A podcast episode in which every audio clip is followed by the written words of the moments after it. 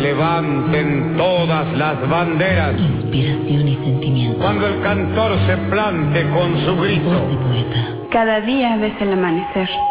Cada día vives una emoción. Cada día tocas una flor. Cada día oyes una canción. Cada día conoces a un amigo. Cada día esperas una ilusión, ilusión. Cada día amas tu trabajo. Cada día sueñas con pasión. Cada día besas con amor. Cada día abrazas una esperanza. Cada día sonríes por estar aquí. Cada día aprendes más. Cada día comes con Dios. Cada día, Rosa Marta López Gómez. Voz de poeta. Inspiración y sentimiento. Para todos los niños y niñas, lo más importante es contar con una familia que los apoye y los quiera. En México, muchas niñas y niños están solos y necesitan una familia. El DIF Nacional trabaja en coordinación con los DIF estatales para agilizar el proceso de adopción en México, para que todas las niñas y niños puedan tener la mejor familia, alcancen su pleno desarrollo y sean felices. Sistema Nacional para el Desarrollo Integral de la Familia. 30 años comprometidos con el desarrollo integral de la niñez mexicana. Este programa es público y queda prohibido su uso con fines partidistas o de promoción personal. Voces que cantan la diferencia. Se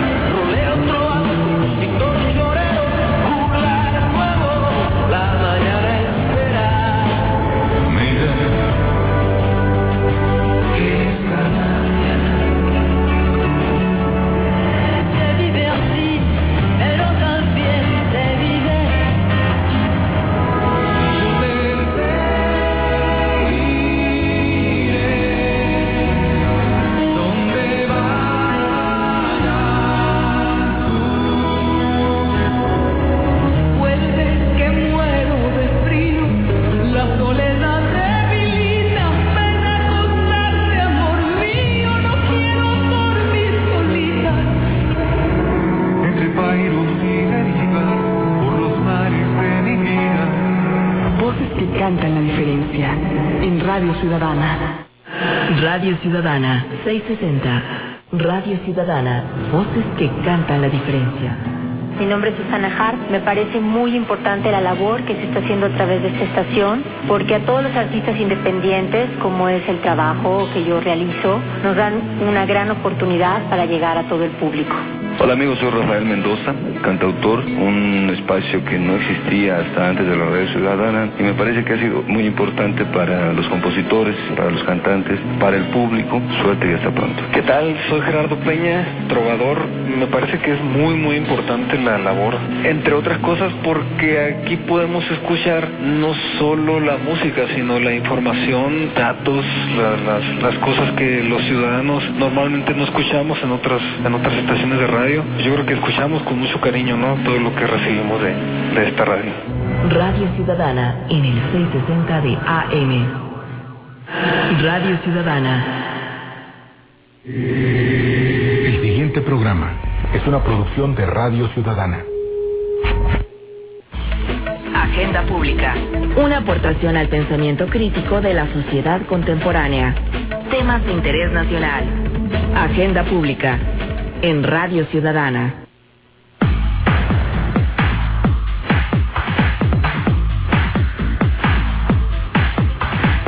Hola, buenas tardes. Te saluda Eduardo Macías Iniesta. Recientemente, con motivo de la presentación del libro 1810, 1910, 2010, editado por la UNAM, un gran número de mexicanos nos enteramos del avance logrado en torno a la conmemoración del bicentenario de la independencia y el centenario de la Revolución Mexicana, en particular del sostén y fundamento académico que la máxima casa de estudios da y dará a estos festejos. Asimismo, supimos que detrás de este esfuerzo está la doctora Alicia Mayer, quien coordina por parte de la UNAM la comisión para estos festejos y por ello es un gran honor contar con su presencia hoy en México y sus historiadores.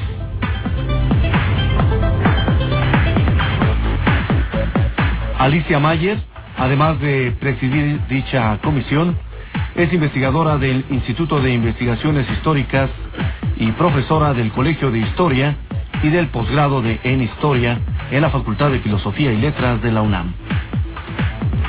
También es autora de los libros Carlos Bosch García, El hombre, el maestro, el amigo y el de religión, Poder y Autoridad en la Nueva España, ambos editados por la UNAM.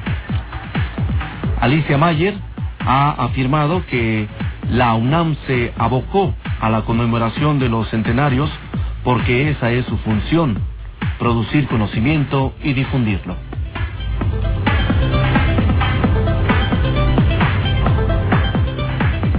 Esto es México y sus historiadores, un espacio de diálogo entre historiadores que conduce Pablo Serrano Álvarez, director de investigación del Instituto Nacional de Estudios Históricos de las Revoluciones de México.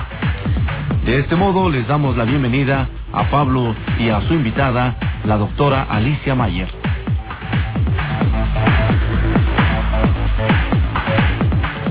Hoy, como en cada jueves, tenemos un obsequio para nuestros radioescuchas. En esta ocasión contamos con cinco libros sorpresa de entre varios títulos a elegir, ejemplares que podrán escoger directamente en las instalaciones del Instituto Nacional de Estudios Históricos de las Revoluciones de México. Este regalo será para aquellos radioescuchas que nos llamen en este momento a nuestros números telefónicos. Les recordamos que estos libros deben ser recogidos en las instalaciones del INERM, localizadas en Plaza del Carmen 27, en la colonia San Ángel, en horarios de oficina. Y de esta forma, le cedo la palabra a Pablo Serrano y a su invitada, la doctora Alicia Mayer. Gracias Eduardo, amigos radioescuchas, buenas tardes, buenas tardes Alicia. Buenas tardes. Nos da mucho gusto que estés aquí en México, sus historiadores, para hablar de qué manera se conformó esta comisión que es la más popular hasta el momento en el país sobre los festejos del 2010, cuáles son sus intenciones, sus integrantes y qué vamos a tener en estos festejos. Gracias, el gusto es mío estar aquí um, con el amable auditorio.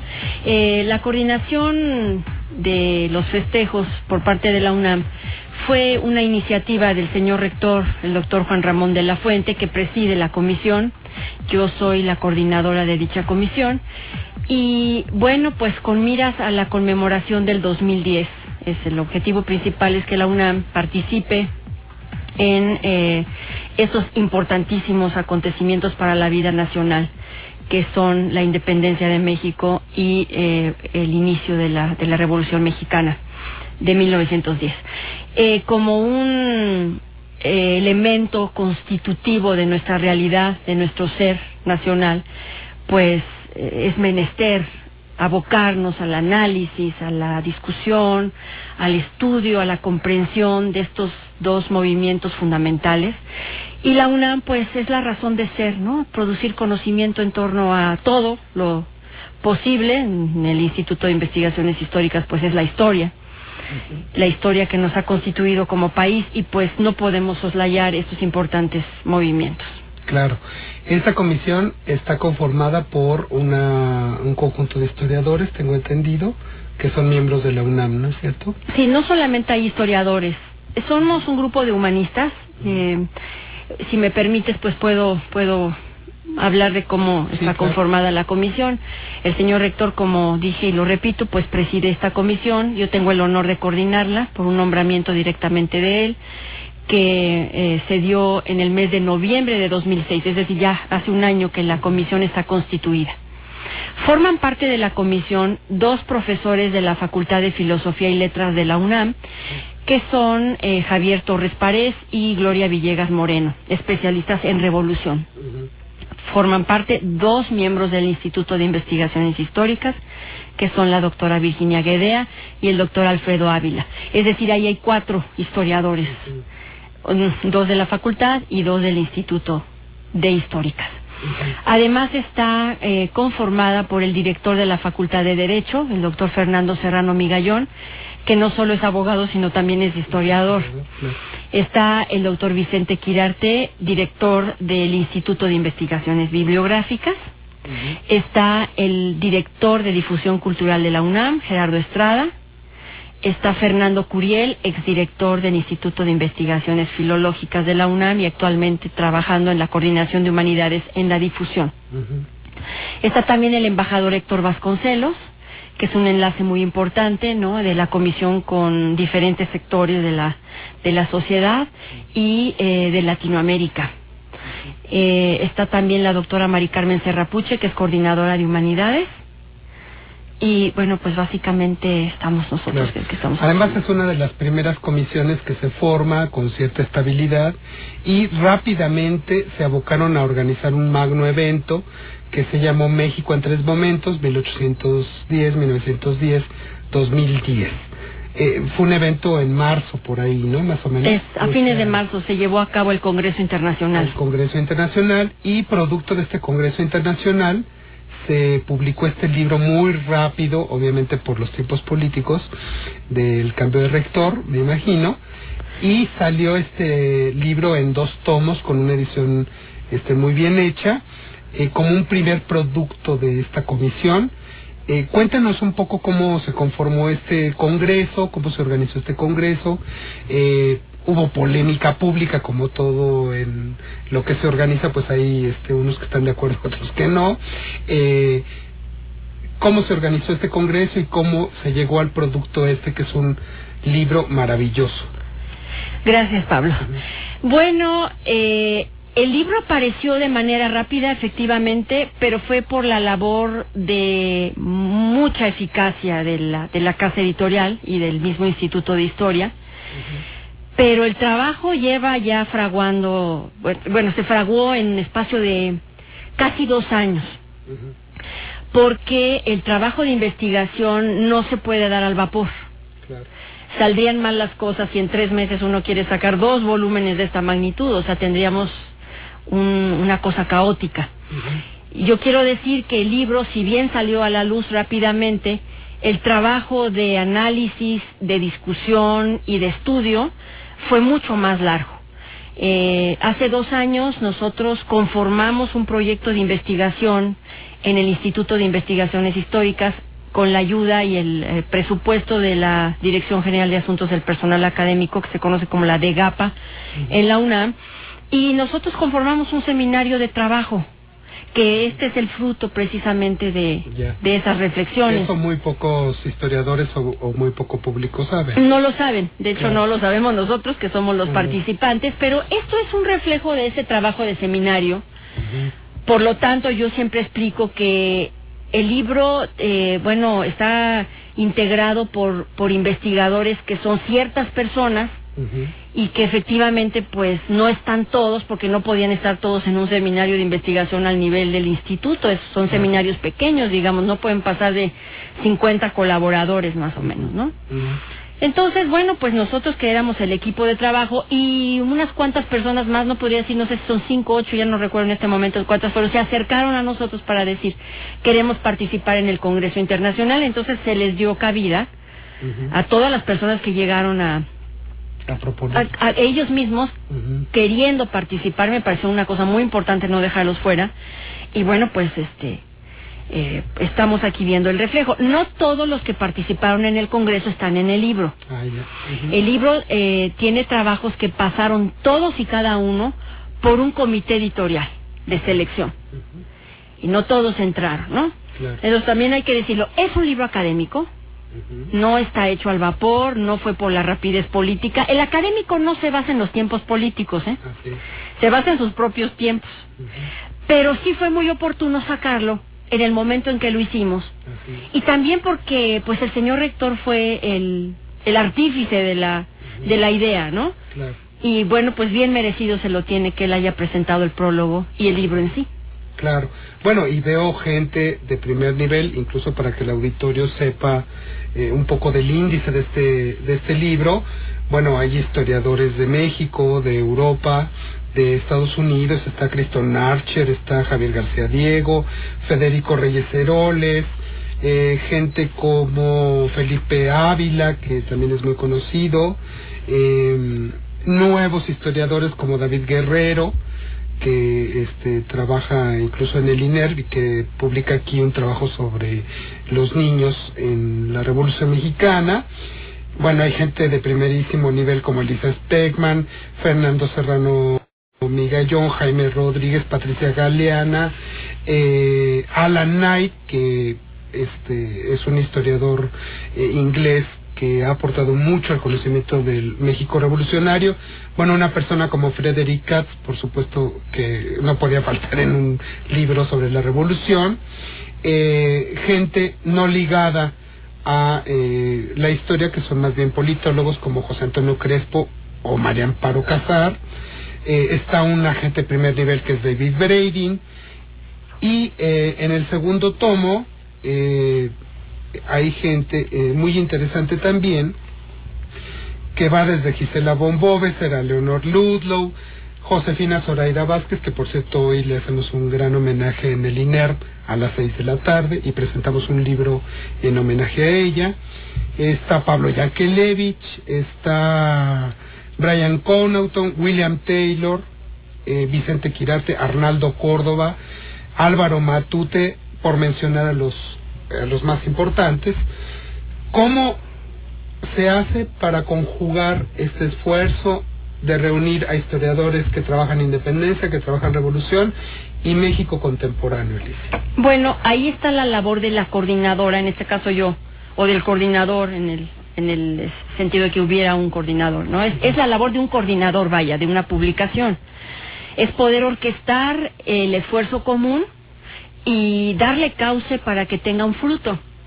Entonces, mi papel ahí fue eh, coordinar el seminario durante los dos años que estuvimos trabajando y coordinar la obra final, ¿no? Eso es un, un papel muy interesante y muy muy bonito, ¿no? Claro.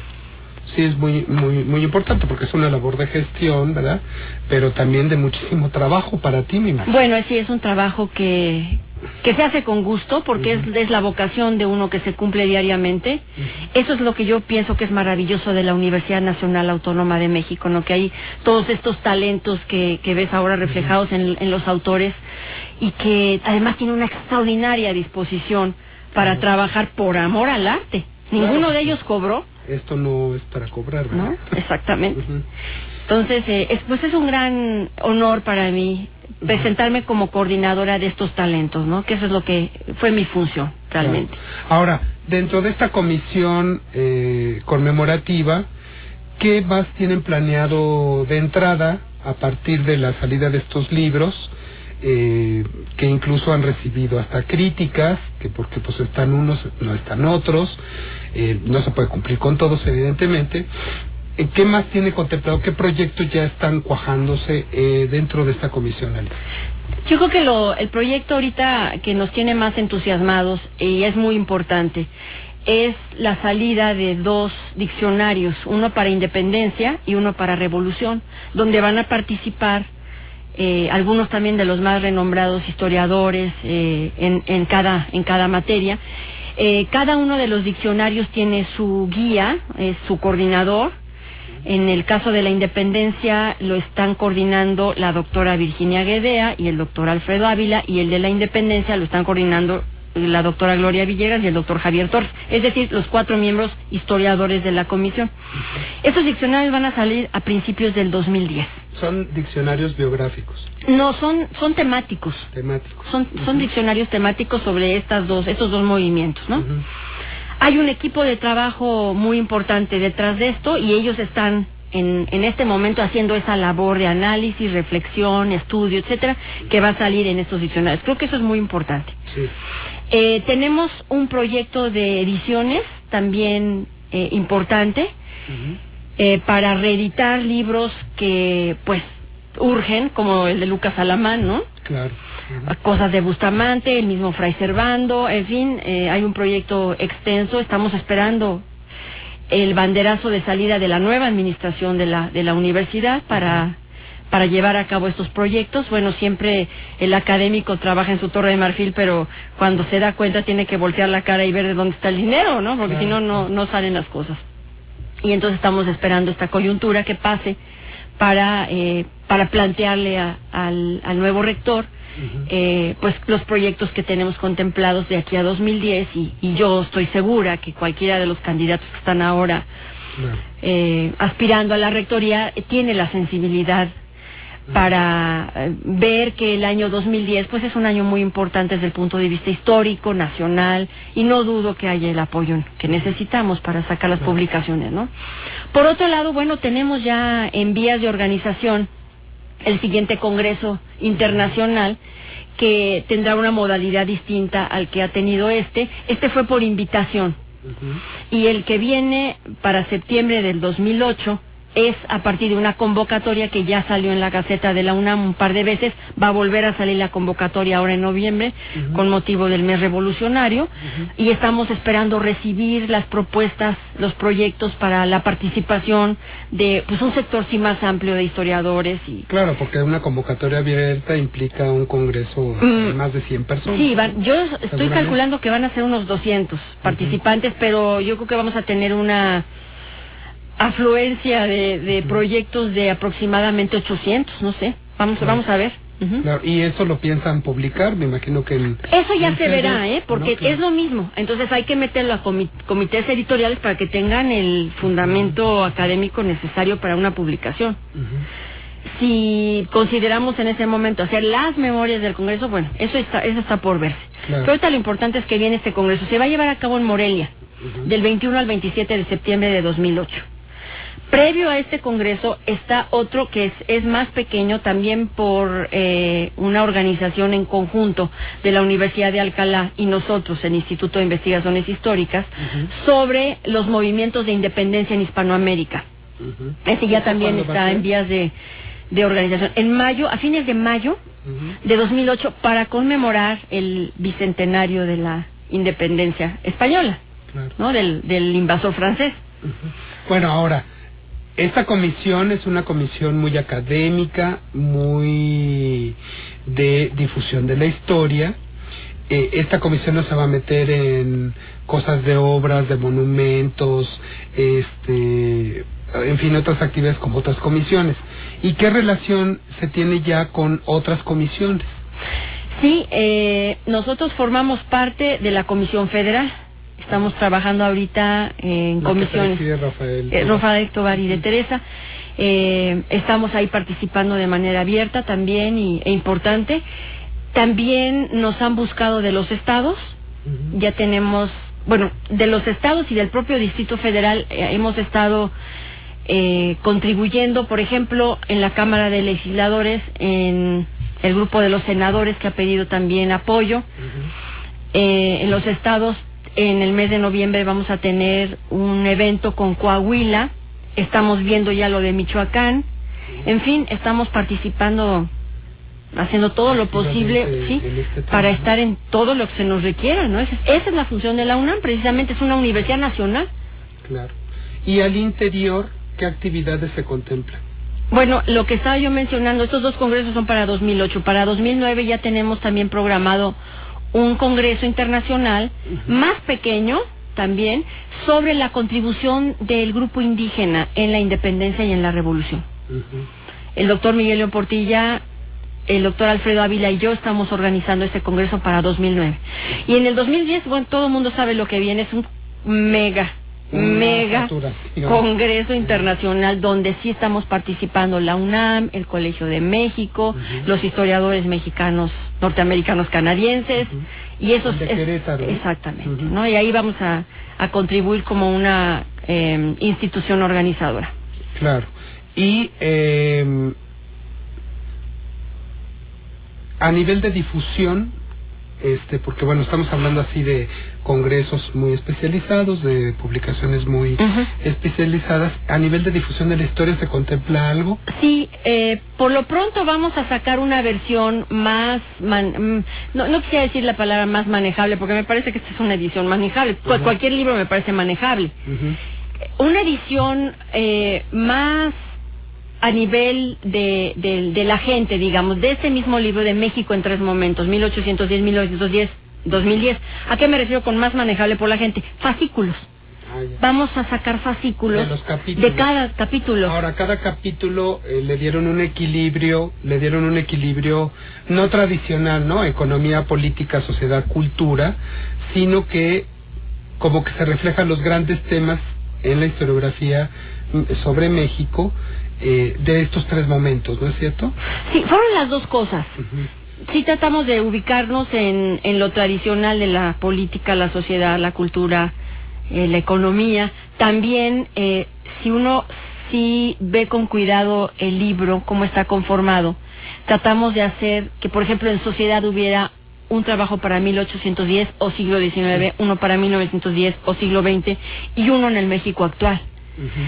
En realidad, ya con la participación de estas personas que se acercaron a querer colaborar, se incluyeron otras cosas que no necesariamente eran estos tres momentos, pero que sin embargo no nos incomodaba para la edición. Era bienvenido el trabajo. Sí, hay cosas incluso de historia hidráulica, ambiental, ¿no? Bueno, eso nos pareció fundamental, ¿eh? Sí. O sea, ya dejar de que la historia sea solamente social, política, económica y cultural. Claro. Porque estamos viviendo en la actualidad problemas muy serios, muy graves, sobre cambio climático, sobre globalización, sobre eh, contaminación, ¿no? Problema de agua, caray. Claro. Eh, la Ciudad de México va a tener en los próximos años eh, problemas muy serios de abastecimiento de agua. Ya, ya Cuernavaca lo está viviendo, ¿no? Entonces, quisimos meter la parte ecológica, pero también desde un punto de vista histórico. ¿Cómo estaba la ecología en el siglo XIX y cómo está ahora? Entonces, sí quisimos darle un tinte distinto a la, a la publicación, no más de lo mismo. Ahora, re- refrendo, no se puede cubrir absolutamente todo en dos volúmenes. ¿no? Entonces, estamos trabajando para seguir publicando cosas para... eh, Bueno, y entonces cada parte eh, temática Sí. se va a hacer en fascículos. Exactamente, exactamente. Eso me parece... este, Entonces eso puede circular con un tiraje exactamente, no más grande. Ahora, también tenemos ya un espacio que nos ha brindado el Grupo Monitor eh, para el Instituto de Investigaciones Históricas, que es todos los sábados de 8 a 9, donde ahí vamos, de la noche, De la noche. donde ahí vamos a tener el espacio para que la gente pueda conocer nuestro trabajo en torno no solamente a estos temas, sino a todos los temas que, Y que, nos dedicamos. como entrevistas o noticias del, de la conmemoración. No, tenemos nosotros el programa en sí, o sea, nosotros vamos a manejar los temas. Y bueno, pues toda la temática que, que se nos pueda ocurrir, no solamente así como por generación espontánea, sino lo que estamos haciendo los historiadores, no solamente del instituto, ¿eh? Claro. Vamos a tener invitados de todas partes. Apenas inauguramos el sábado pasado ahí. Y eh, El o sea espacio. que desbancaron a Villalpando. No, Villalpando se ¿Ya fue, se fue. Villalpando se Está fue. Bien. Bien, vamos a una, una pausa, amigos, y regresamos. Les recordamos que todavía tenemos algunos libros, sorpresa, de entre varios títulos a elegir, de ejemplares que podrán escoger directamente en las instalaciones del Instituto Nacional de Estudios Históricos de las Revoluciones de México, ubicadas en Plaza del Carmen 27, Colonia San Ángel, en horarios de oficina. Vamos al corte, regresamos.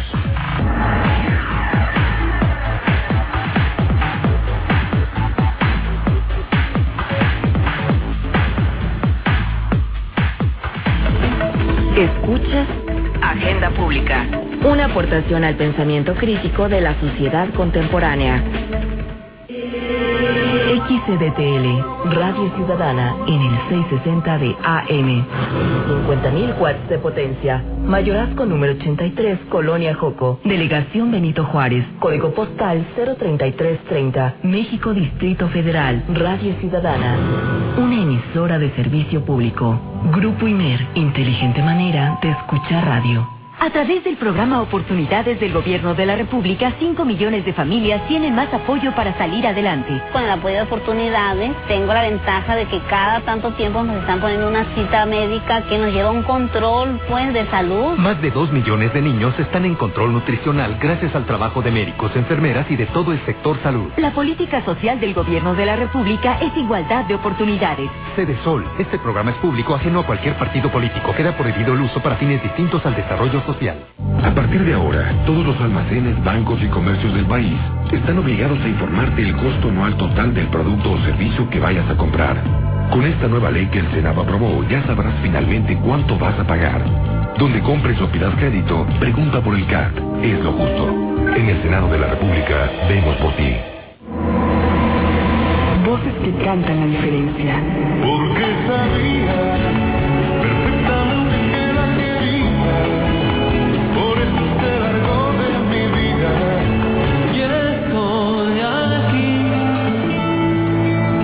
Oculto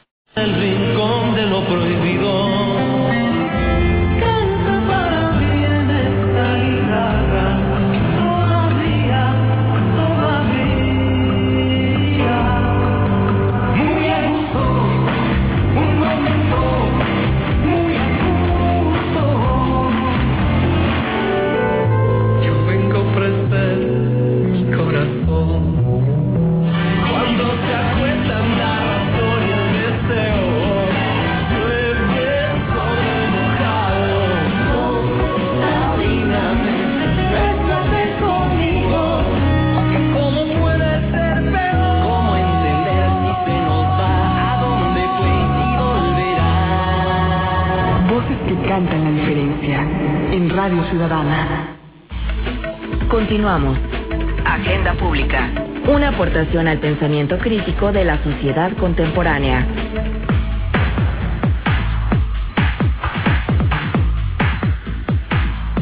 Hoy en Agenda Pública estamos conversando con la doctora Alicia Mayer, aquí en esta sección titulada México y sus historiadores, bajo la conducción del doctor Pablo Serrano Álvarez, director de investigación del Instituto Nacional de Estudios Históricos de las Revoluciones de México. Bien, Alicia, ¿cómo ves tú el panorama de la historiografía mexicana, ahora que estás coordinando todo este esfuerzo de la independencia de la Revolución Mexicana? ¿Cómo vamos en la historiografía mexicana en esos dos grandes momentos de México? Yo siempre contesto de manera muy optimista cuando me preguntan sobre la historiografía mexicana. En históricas hay un grupo muy ya de mucha tradición de estudio de historiografía, ¿no? Que es este seminario que lleva a cabo Álvaro Matute desde hace muchos años.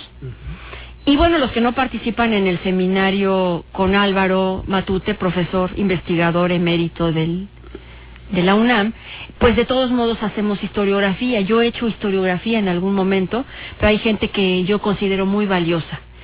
Y yo creo que los aportes son, son notables en la parte de la historia, bueno, así como viéndonos muy precisos, ¿no? En lo que es historiografía o teoría de la historia, creo que hay grandes investigadores en torno a esto. ¿no? ¿Y crees que estas celebraciones permitirán un avance mayor de los conocimientos sobre la independencia y sobre la Revolución Mexicana? Porque parece ser que como que ya se dijo todo con respecto a la Revolución Mexicana. Y bueno, vemos en este libro de los tres momentos que pues no se ha dicho todo, ¿verdad? Pues tú como historiador, yo te regreso a la pregunta, Pablo, tú eres especialista en Revolución Mexicana, ¿tú crees que está todo dicho? Pues no, No, no, no. Dicho, hay muchísimos temas que... que Yo creo que hay muchos temas, hay muchos temas. Yo escuchando a los especialistas de Revolución Mexicana, yo debo hacer un paréntesis, no soy especialista en Revolución Mexicana, aunque mi tesis de licenciatura fue sobre Revolución Mexicana. Eh, escuchándolos, creo que hay muchas propuestas ¿eh? para hacer proyectos realmente novedosos. La cosa de la prensa, por ejemplo, eh, algunas personalidades que no han sido suficientemente estudiadas. Hay mucha labor de archivo por hacer. La UNAM tiene un archivo que es el archivo de la universidad que tiene muchísimos fondos que todavía no han sido suficientemente revisados. No sé cuándo se puede llegar a decir que algo es suficientemente revisado, porque afortunadamente gracias a eso los historiadores tenemos chamba, ¿no? Claro. Cuando ya esté todo dicho sobre un tema, pues ya ni, ya que se clausure la carrera de historia en las universidades del país, porque entonces ya no tenemos razón de ser. Así es. No, y algo muy valioso de esta comisión y de este libro en particular es justamente que se muestran como que nuevos temas, ¿no? Por ejemplo, el trabajo infantil desde el punto de vista de la historia, pues este antes no era un tema de moda, el clima, pues tampoco, ¿eh? la cuestión del agua, menos, ¿no? Entonces, este, yo creo que es muy loable esta labor de eh, introducir nuevas investigaciones eh, sobre el tema. Eh, ¿Dónde se puede conseguir este libro? Platícanos. En las librerías de la UNAM está a la venta el libro, eh, en el- la librería del Instituto de Investigaciones Históricas, y pronto yo creo que vamos a hacer las gestiones adecuadas para que se pueda vender en, en la Gandhi, no sé. Eso está por verse ahora que lo que lo podamos hacer, ¿no? Claro. Bueno, amigos, y también quiero decirles que Alicia Mayer es, ahora sí que la mera mera, es decir, la directora del Instituto de Investigaciones Sociales, de, Históricas. perdón, y es- ella es muy joven y es un instituto de larga tradición, de más de 50 años este instituto. 62 tiene ya. 62 Ujú. años tiene ya. Y eh, cómo se configura esta institución, quiénes son sus grandes personajes, si nos puedes platicar. Ay, claro, es un gusto. historiadores. Es un gusto para mí hablar de la institución que me honra dirigir. El instituto fue fundado en 1945 por un eminente polígrafo, historiador que fue Pablo Martínez del Río, junto con la guía señera y, y valiosa de Rafael García Granados. Nuestra biblioteca lleva el nombre de Rafael García Granados por, por el donativo que hizo de, su, de sus libros, de su biblioteca personal. Estos dos hombres crearon el instituto, que estaba anteriormente, bueno, anteriormente a nosotros estaba en la Torre de Humanidades, pero anteriormente a la Torre de Humanidades, es decir, hasta de 1945 a 1952, estaba en el Templo de San Agustín. Y había unos, unos cuantos historiadores que iban y venían. El mismo Pablo Martínez del Río, que era director, también era gerente de un banco. Cosa que ahora yo no me imagino ser otra cosa que lo que estoy diciendo, porque tendría yo que ampliar las horas del día más allá de lo que nos permite Greenwich, ¿no? Imposible cosa. Pero era un instituto pequeño y tenía pues unos cuantos investigadores de muy alto nivel. Y el instituto pues se fue conformando así, después eh, el exilio español le dio un, en esos años, ¿no? Le dio un- una vida pues maravillosa, ¿no? Gente como Juan Comas, Pedro Bos Gimpera, eh, después su hijo Pablo Bos García, Juan Antonio Ortega y Medina, fueron gente de, de mucho renombre, además de otros extranjeros como Paul Kirchhoff, eh, en fin, había antropólogos, había historiadores, Millares Carlo, en fin, gente que pasó por ahí, por el instituto y le dio una, una gran riqueza, ¿no? un, un gran prestigio. Si no mal le recuerdo, pero aquí sí me, mm, a lo mejor me fallan algunos añitos, hacia 1971 se separó el grupo de antropólogos y fundaron el Instituto de Investigaciones Antropológicas, que todavía tiene vínculos muy estrechos, casi filiales con históricas, ¿no? Entonces se, se hizo este grupo de antropólogos que después, bueno, ya fue creciendo y ahora tenemos también en la UNAM este Instituto de Antropológicas de gran prestigio. Bueno, de los de los directores de, de históricas, pues tenemos un Miguel León Portilla, estuvo 12 años como director en los años 60 y 70. Jorge Gurría, que fue director también muy notable, aunque su vida la cegó un cáncer tremendo, estuvo pocos años en la dirección, después estuvo Roberto Moreno de los Arcos, y luego ya seguimos las mujeres, Gisela von Bobeser, Virginia Guedea y yo. Y gracias por lo de joven, no. Si el auditorio me ¿Eres viera, joven? Yo me acuerdo vería, de ti hace... vería que no Cuando eras joven. estudiante con don Juan Antonio, por ejemplo, pues eres muy joven, ¿no? Pues gracias, sí, yo entré como becaria en el instituto en 1987. Y no me da pena decir, me da, bueno, tengo 42 años. Los parámetros ya de juventud los estamos muy joven, poniendo ya en los años en los 60. ¿Eh? Sí, y, y este, sí, entré, el instituto es, es mi casa, ¿eh? Si bien yo empecé de profesora en la Facultad de Filosofía y Letras en 1989, yo en- entré como becaria al instituto en 1987 y en 1993 ya como investigadora cuando gané mi concurso de, de oposición. Y bueno, pues he seguido esta carrera hasta, Bueno, hasta el día de hoy. estuviste muy pegada con don Juan Antonio, que nos, te- nos tocó su lamentable muerte. Yo trabajé en históricas un ratito. Eh, Carlos Bosch García, Sí, que me dices, ¿no? sí. O sea, también tú, que incluso tú tienes un texto sobre él. Sí, lo editamos la doctora Marcela Terrazas y yo como homenaje a los 10 años de su fallecimiento. Y sí, don Juan, don Juan Ortega y Medina, transterrado español, un historiador realmente eminente, con libros importantísimos sobre pensamiento hispánico y, y anglosajón, en fin. Es gente de mucha tradición. El instituto ha sido conformado por gente muy, muy valiosa. Actualmente creo que los investigadores que tenemos son de muy alto nivel. ¿Cuántos investigadores Y reconocimiento. Ha- Habemos 48 investigadores. O sea, 48 historiadores de super primer nivel. Yo creo que sí son de primer nivel. ¿Y divididos en qué áreas? En tres áreas, que son el área prehispánica, el área colonial y el área moderna y contemporánea. Y tienen también unas revistas de super tradición. Si las puedes mencionar. Historia, estudios de cultura náhuatl tiene ya más de 50 años de ser editada. Eh, corresponde al seminario de cultura náhuatl y a la misma área de, pre- de prehispánico. Que, bueno, la revista la fundó eh, Ángel María Garibay junto con Miguel León Portilla. Miguel León Portilla menos, ¿no? hace 50 años es el editor de la, de la revista. Sí, es una revista que tiene un, un prestigio internacional muy importante. Tenemos estudios de historia novohispana para el mundo colonial y también estudios de historia moderna y contemporánea de México. Esas son nuestras tres revistas de mucha tradición y las tres pues catalogadas dentro de los índices de excelencia de CONACYT. Y bueno, y sigue existiendo el boletín histórico. El boletín histórica, Este, que es toda como una historia del instituto, ¿eh? difusión- de difusión del instituto, pues donde se publican cosas breves de los proyectos, este, reseñitas, noticias del instituto, que es eh, pues muy interesante para el que quiera saber la historia de este instituto que tiene una larga tradición académica en el área de la historia, ¿no? Yo le tengo mucho cariño al boletín. Fíjate que si uno realmente tiene la paciencia de ver los números, parece que vamos en el setenta y tantos. El boletín empezó a salir en los años sesenta. Y si uno se toma la molestia de leer todos los boletines, tendría una visión muy amplia de las líneas de investigación que se han trabajado en el instituto desde esa fecha.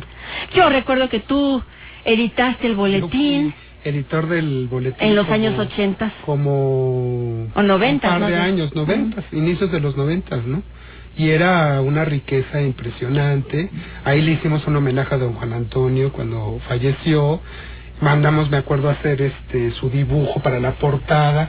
Es decir, el editor de ese boletín tiene que estar involucrado con los investigadores y tal, y realmente querer mucho a la, insti- a la institución para hacerlo. Entonces, ahí se refleja su historia, ¿no? Tenemos cuatro profesores investigadores. Digo profesores e investigadores porque nosotros somos investigadores, esa es nuestro, nuestra plaza, digamos. Pero todos son profesores.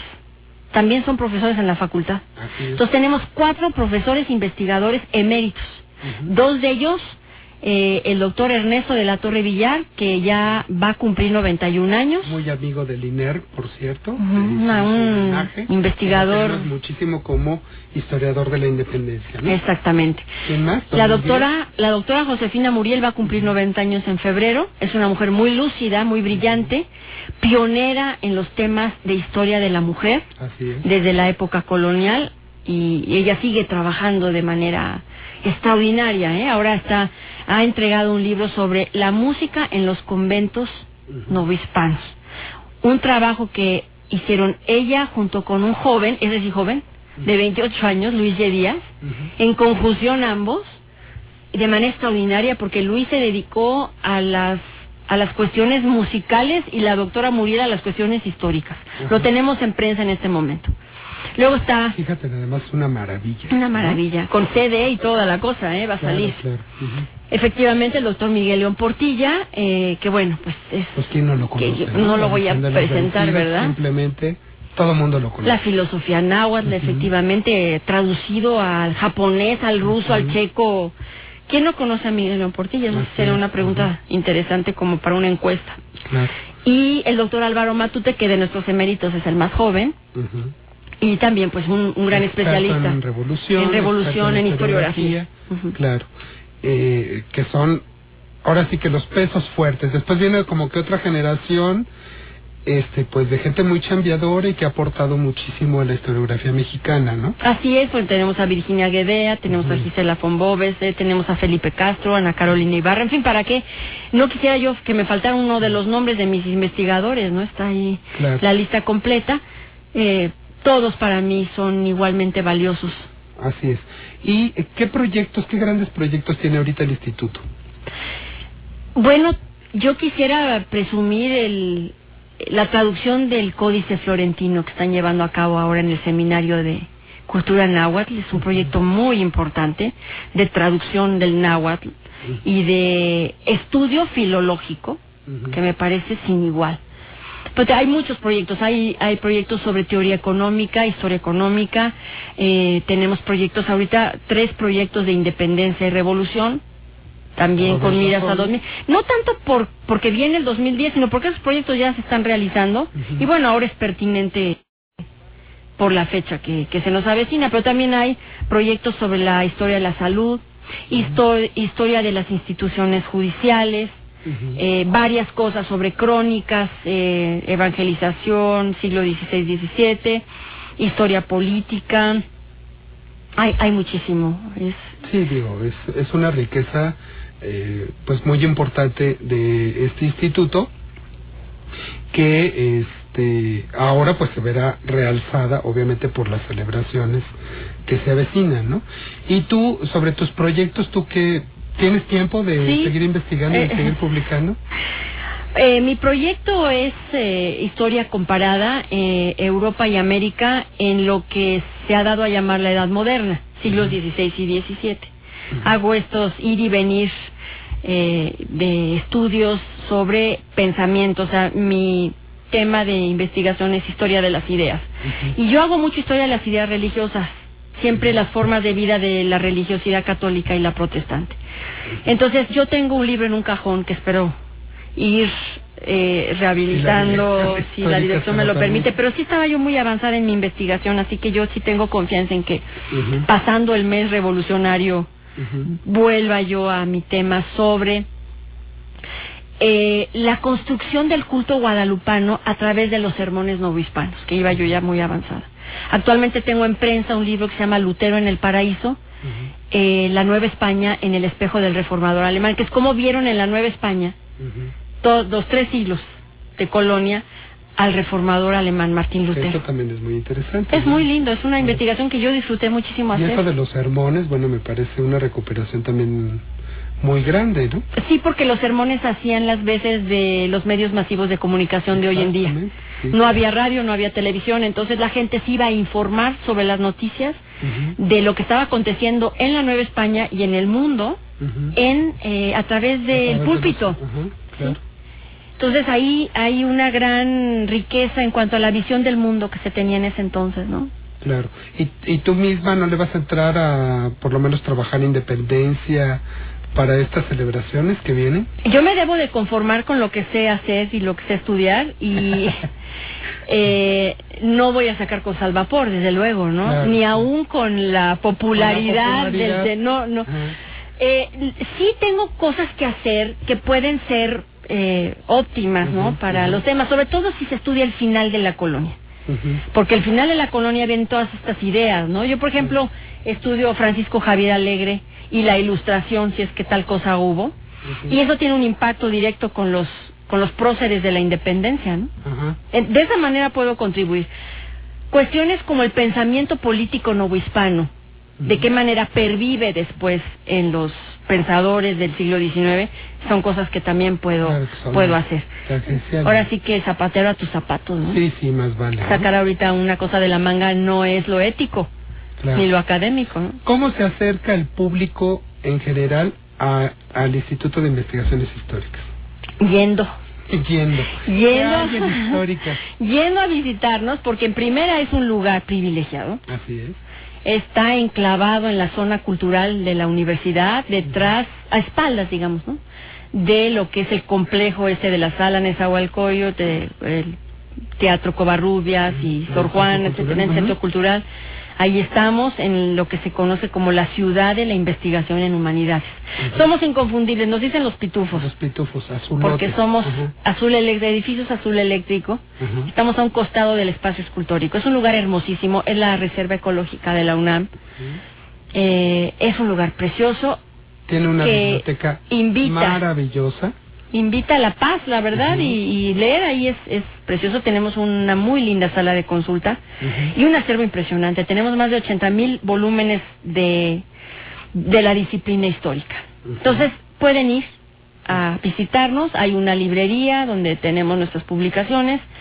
Y ya si no quieren ir o viven en provincia, bueno, en los estados, entonces hay que abrir la página www.iih.unam.mx. Ajá. Y ahí además hay fotografías de este instituto que pues es de larga tradición.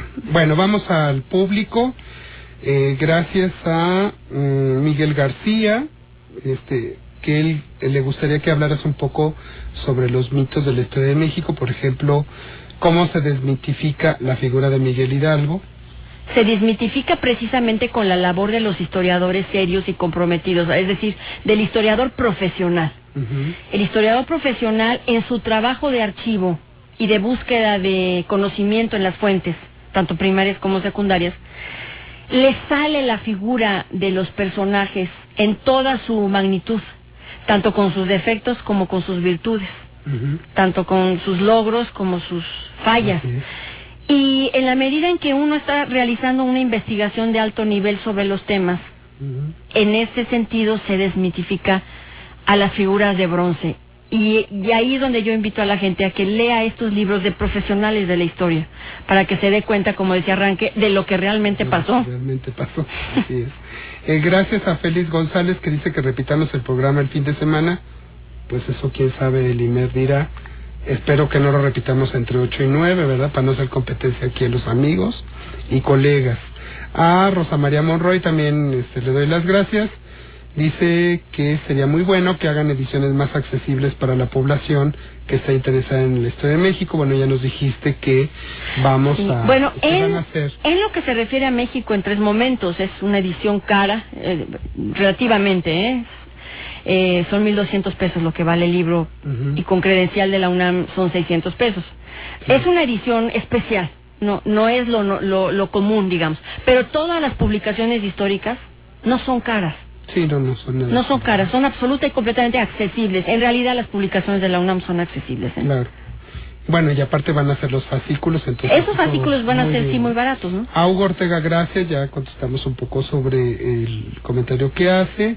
Eh, gracias también a Ismael Islas, gracias a José Eduardo Nava, eh, a José Chávez, que dice Ignacio Allende es visto como un personaje secundario en la, histori- en la independencia de México, que qué opinión tiene sobre ese punto. Bueno, yo creo que Allende es una figura que ha sido valorada de distintas maneras desde el, desde el siglo XIX. Y Allende, así como Hidalgo, como Morelos, con los que son más conocidos, de todos modos merecen que la gente los siga. La gente, el historiador profesional, vuelvo, a- vuelvo a este punto, los siga tratando, los siga estudiando, porque nunca está acabado el estudio, ni de Allende ni de Hidalgo. Claro, No, No, no y me parece una figura secundaria, ¿eh? claro, no para nada, es principalísima. ¿no? principalísima y bueno, a lo mejor pues requerimos de una biografía súper moderna, Claro. súper actual sobre estas personalidades, Rayón, la corregidora, no sé. Claro, como que volver a revisitarlos para agregarle más conocimiento. No, gracias también a Leslie García González. Y bueno, Alicia, te damos las gracias No, al por haber contrario, venido a muchas México gracias por este historiadores. Tú eres este, muy amiga del INER y el Instituto de, de Históricas de la UNAM también, así es que estaremos seguramente Ujú, muchas gracias, eh, claro que sí. dialogando muchísimo. Por otra parte, muchas gracias. Por otra parte, pues los invitamos al homenaje a doña Josefina Vázquez, que es el día de hoy a las seis de la tarde en las instalaciones de el INER en Plaza del Carmen 27. Empezamos a las 18 horas. Bueno, hay un cartel este, destacado para hablar sobre su vida y su obra. Estará Cecilia Noriega, Reinaldo Sordo, José Antonio Serrano, Alisa Salmerón y presidirá el acto el doctor Javier García Diego, de todos ustedes muy conocido, este aquí sobre todo en IMER, eh, como presidente del Colegio de México y como doña Josefina es eh, miembro del Colegio de México, él presidirá el acto. Tenemos una super sorpresa porque vamos a sacar este un libro eh, que de alguna manera revisa la vida y la obra de doña Josefina Vázquez y ahorita está encerrado en el almacén el libro, lo vamos a sacar justo en el momento que le damos la sorpresa del homenaje y este pues estará divertido además y hablaremos de la de la obra de Josefina y habrá mucho público seguramente. Muchas gracias. Bueno, me queda todavía más tiempo. ¿Y de qué más puedo hablar? De nuestro homenaje. ¿Qué más tenemos?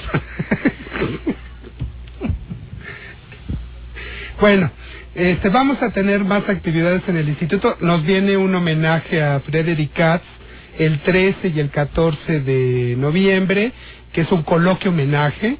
Y bueno, vienen historiadores este, de México y de otros lugares de México a festejar los 80 años de este gran historiador mexicano que investigó sobre eh, la, por supuesto, la Revolución Mexicana y eh, Pancho Villa y sobre las haciendas y sobre el exilio y bueno, un, ves- un investigador austriaco que además tiene la nacionalidad estadounidense, eh, él trabaja en la Universidad de Chicago y va a estar con nosotros él personalmente y grandes personalidades entre el 13 y el 14.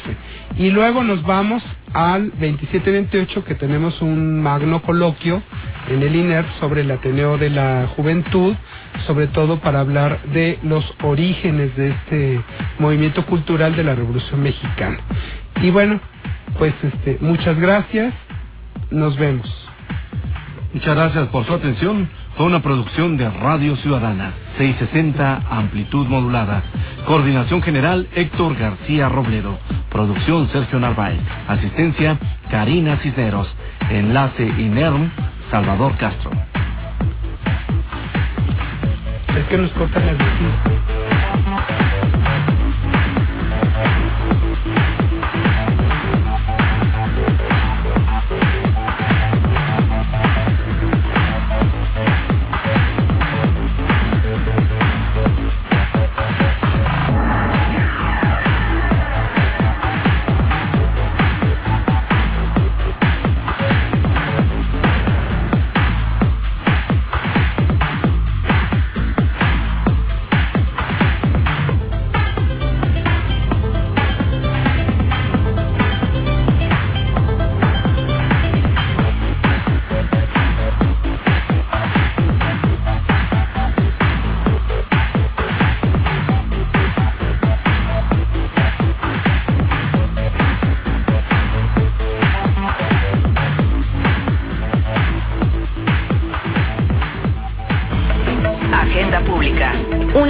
Aportación al pensamiento crítico de la sociedad contemporánea.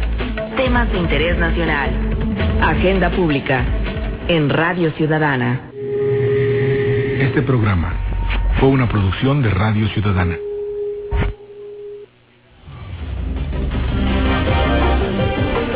Antena Radio. La forma más clara de entender la noticia. Buenas tardes, este es un corte informativo del Sistema Nacional de Noticiarios. El director general de Pemex, Jesús Reyes Heroles, dijo ante senadores que no se suspenderán las labores de rescate por el accidente de dos plataformas en la sonda de Campeche. Aseguró que el accidente era imposible de evitar. Evitado la tragedia.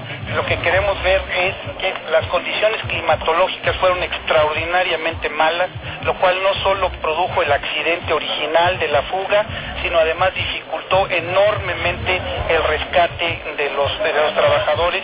El saldo hasta el momento es de 19 personas muertas, 63 heridas y 4 desaparecidas. El Congreso de los Estados Unidos inició el análisis de la iniciativa Mérida, el cual destinaría recursos para combatir el narcotráfico en México. Diputados del PRD y del PRI exigieron a la Cancillería los documentos del proyecto.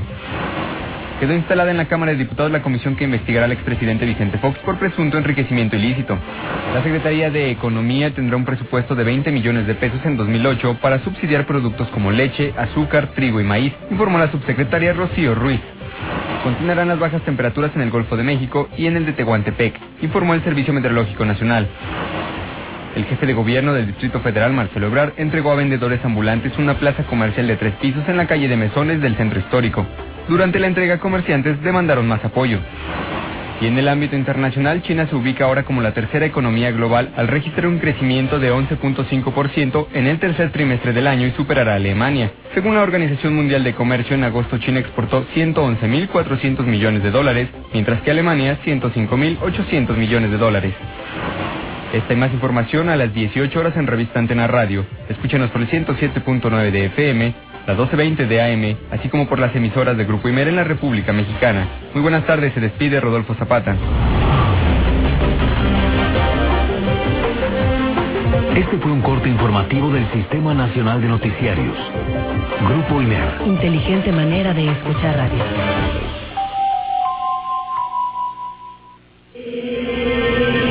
XCDTL, Radio Ciudadana, en el 660 de AM. Transmite con 50.000 watts de potencia. Desde el primer piso de la torre de radiodifusoras. Mayorazgo número 83, Colonia Joco. Delegación Benito Juárez. Código postal 03330. México, Distrito Federal. Ra-